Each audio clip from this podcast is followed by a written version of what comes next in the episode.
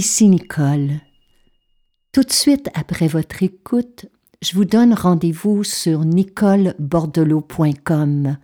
Vous y découvrirez des méditations, des webinaires, un programme de transformation profonde, mes livres ainsi que mon agenda concernant les événements et les retraites à venir afin que nous puissions poursuivre cette aventure ensemble. Merci et bonne écoute. Heureuse de vous retrouver. Bienvenue à un autre épisode de Nicole Bordelot en balado.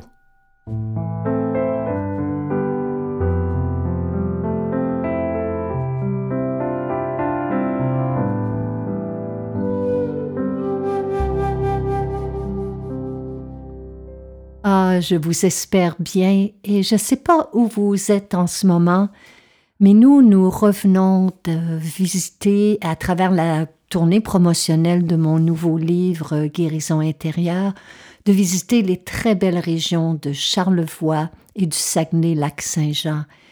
Et la beauté des paysages en ce temps d'automne est à couper le souffle ici au Québec et je suis toujours émerveillée de réaliser à quel point lorsqu'on prend le temps, qu'on lève les yeux et qu'on se donne un instant pour contempler ce qui nous entoure, on réalise à quel point la nature est magnifique et à quel point elle est précieuse.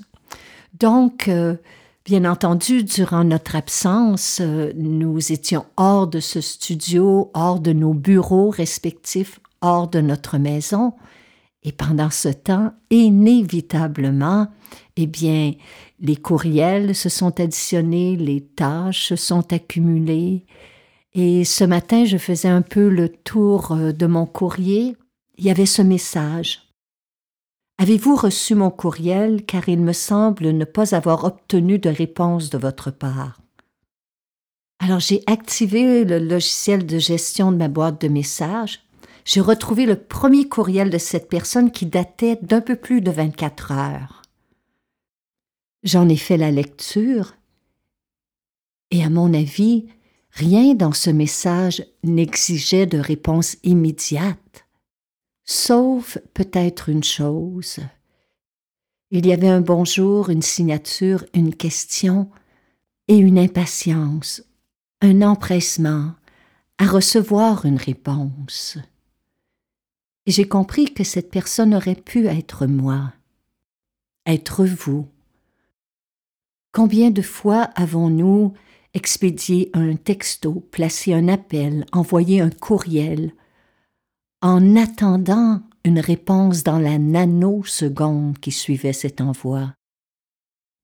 Sommes-nous devenus trop réactifs, trop expéditifs? Est-ce que cette vitesse à laquelle nous vivons, cette cadence effrénée, ajoute oui ou non de la valeur, de la profondeur, de la richesse à notre vie?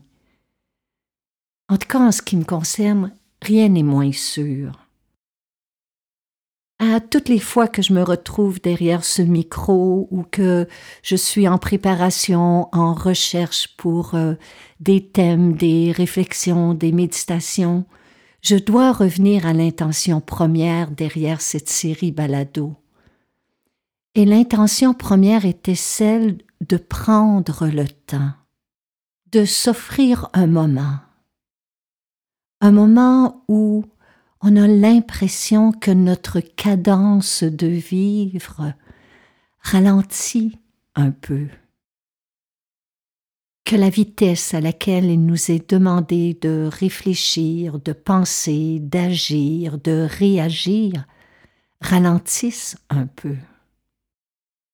C'est le but derrière cette série, parce que sinon, si nous zappons continuellement d'une activité à une autre, d'une tâche à une seconde, que nous sommes partout mentalement et nulle part à la fois, eh bien, nous avons l'impression que les journées raccourcissent, que le temps s'accélère, que les heures se rétrécissent. Alors, est-ce possible de ralentir un peu la cadence, de redonner un sens au temps qui passe et de renouer avec une certaine lenteur sans s'y perdre? C'est notre sujet de cette semaine.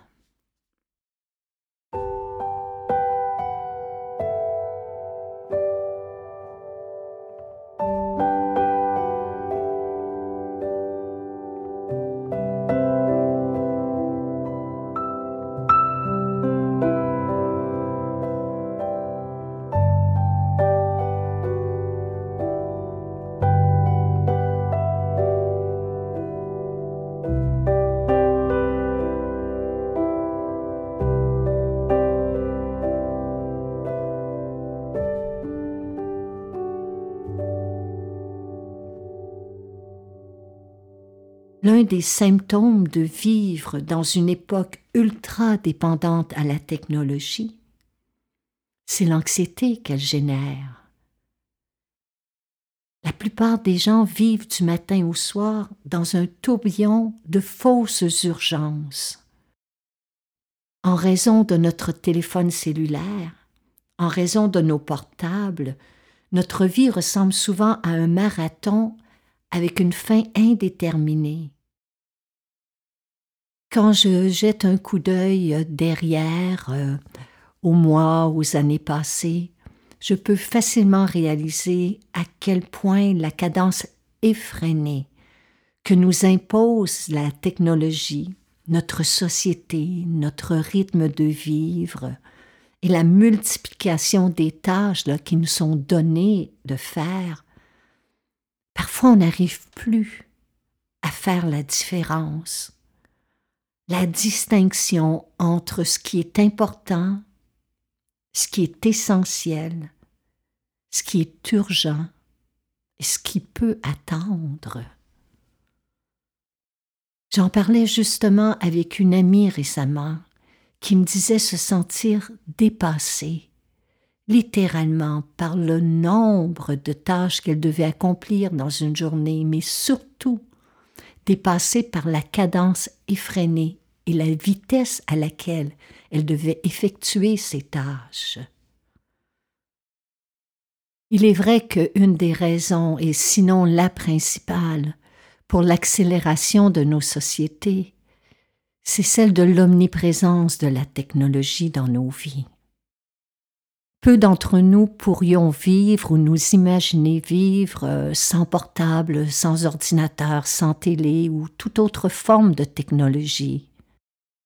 Mais il faut aussi admettre que cette dernière a accéléré grandement notre cadence de vivre et qu'elle est responsable en partie de la vitesse effrénée de nos sociétés.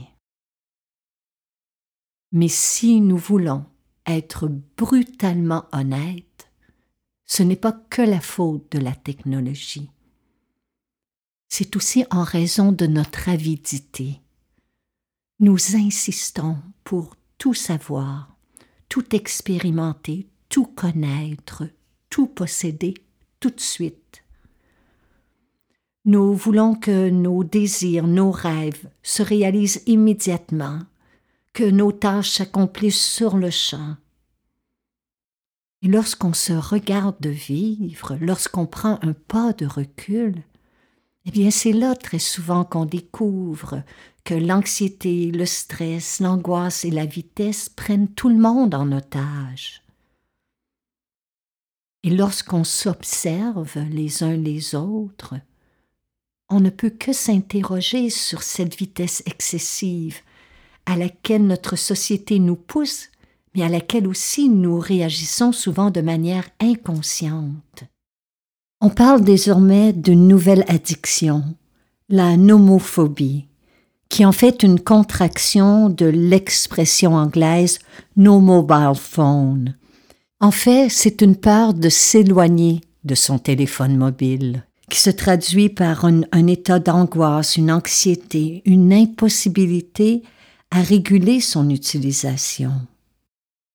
Je lisais récemment que avant la pandémie, une personne consultait son téléphone en moyenne 150 fois par jour. Aujourd'hui, disent les mêmes recherches, cette même personne regarde en moyenne son écran, tenez-vous bien, 221 fois au cours d'une journée.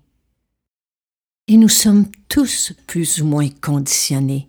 Dès qu'on a une seconde de libre, on se tourne vers un écran. Trois heures et seize minutes au minimum, c'est le temps consacré à ce petit écran, soit 23 heures par semaine. C'est peut-être pour ça que le grand sage là au-dessus disait La vitesse finit toujours par se retourner contre elle-même.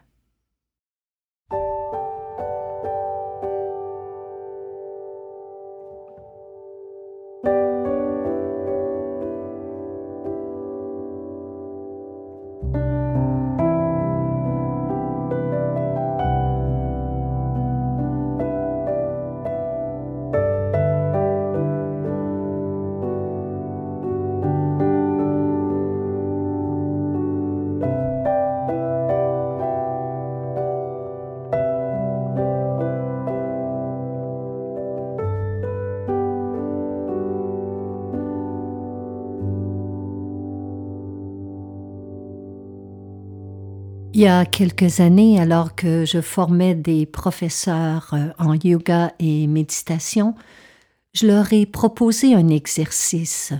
Ils devaient, durant une semaine, s'observer dans certaines activités et voir la vitesse à laquelle ils accomplissaient les choses, physiquement, mentalement. De 0 à 10, 10 étant de la plus grande urgence, ils devaient évaluer leur cadence. Nombreux parmi eux considéraient à cette époque que la vitesse, l'efficacité étaient signe de rentabilité, d'efficacité, et que c'était leur manière de se réaliser aux yeux du monde.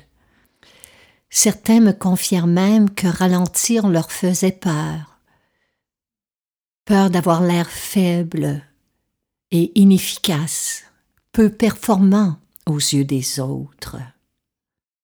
Lors de l'évaluation de l'exercice, nombreux parmi eux se sont vus courir à toute vitesse dans les rayons d'épicerie, piétiner d'impatience ou se ronger les ongles dans une file d'attente ou vouloir klaxonner sur l'autoroute ou dans un bouchon de circulation. Bien entendu, certaines actions doivent se faire et s'effectuer à un rythme soutenu et bien entendu, ce n'est pas que ralentir mes gestes qui fait que je ralentis intérieurement, car je connais des gens qui sont lents et qui peuvent s'étourdir mentalement en pensant à mille et une choses en même temps, ou en fuyant mentalement dans toutes sortes de directions. Tout cela n'est pas ralentir. Ralentir, c'est faire acte de présence. C'est discerner nos modes réactionnels, nos impulsions, nos, obsessions. C'est modifier un peu le rythme dans une journée, le rythme de nos pas, le rythme de nos souffles, le rythme de nos pensées. Comment? Eh bien, on peut se questionner avant de regarder son téléphone, s'observer intérieurement, s'interroger. Est-ce par envie de fuir l'instant présent, pour tromper l'ennui, par une peur de la solitude ou un simple réflexe inconscient que je vérifie mes, mes courriels ou mes réseaux sociaux? Puis prendre le temps de ranger son appareil et de prendre des nouvelles de soi Prendre des nouvelles de soi peut se faire sous maintes formes. Une marche contemplative, un moment de méditation où on s'assoit calmement, on ressent notre souffle, on vérifie ce qui se passe dans nos têtes en cet instant sans jugement. On ressent ce qui se passe dans notre cœur. On s'offre un moment de relaxation, d'observation de ce qui est en soi et autour de soi, sans apposer d'étiquette ou de jugement, simplement réapprendre à être pleinement dans cet instant. Pense que ralentir n'est pas un exercice de lenteur,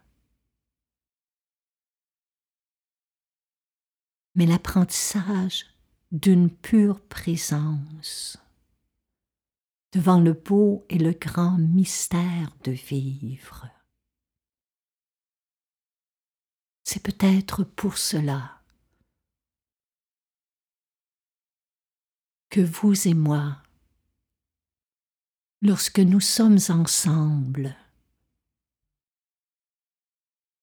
ben ce moment me semble si précieux, si important, car il me ramène à l'essentiel. C'est peut-être pour ça, mes chers amis, que chaque fois que je m'assois derrière ce micro, je me rappelle de l'intention première avec laquelle Hélène et moi avons créé cette série balado. De s'accorder un moment pour être pleinement dans l'ici et le maintenant de nos vies.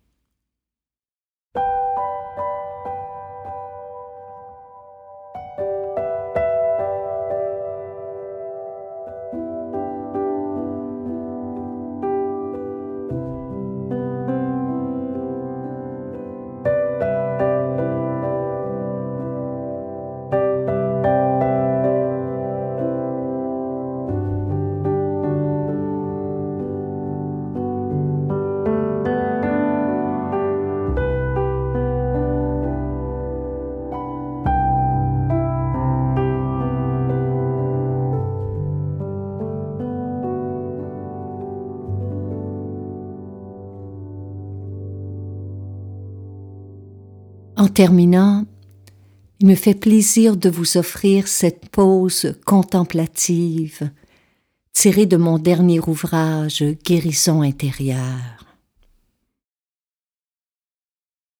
Arrête-toi une minute et assieds-toi.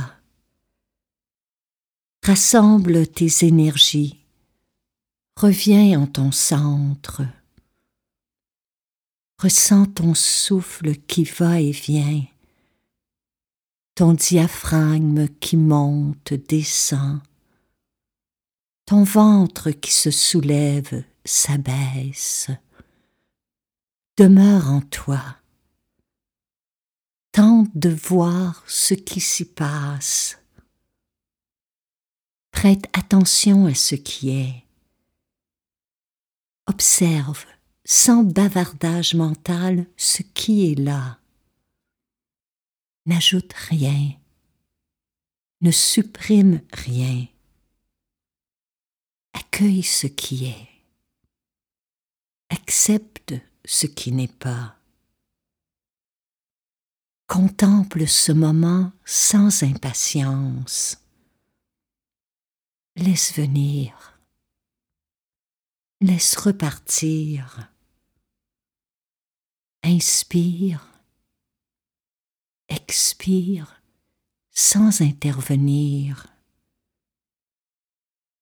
Dans l'unique instant présent se trouve l'infini.